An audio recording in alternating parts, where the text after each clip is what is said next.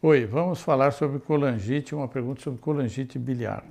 Colangite é sempre de origem biliar, porque a bilha se forma nos colangíolos e depois é encaminhado para dentro do canal biliar, então nós chamamos isso de colangite.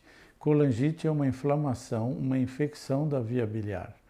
E se você tem sintomas é, da colangite, é, em geral, existe uma doença autoimune que chama colangite é, esclerosante primária.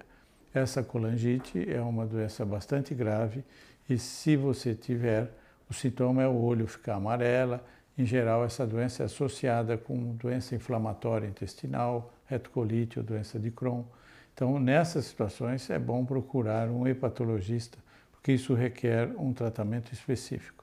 Essas doenças merecem é, saber a origem dessa doença autoimune. É, muitas vezes tem que fazer exames muito específicos, então procure um hepatologista.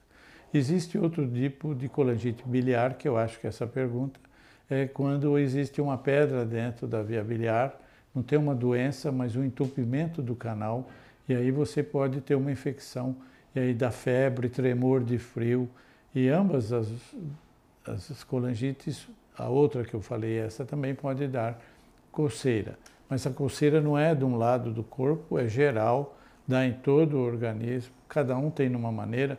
Uns têm na perna, outros têm no braço, outros têm nas costas, outros têm na barriga, outros é generalizado. Mas é, quando ele é grave, é realmente incapacitante e é, torna a qualidade de vida muito ruim. Então, antes que chegue a esse ponto, procure um médico, faça uma avaliação da sua função hepática para que se não tiver nada você fique tranquilo e se tiver alguma alteração que se explore para chegar ao diagnóstico e tratar você da maneira mais correta possível. Um abraço.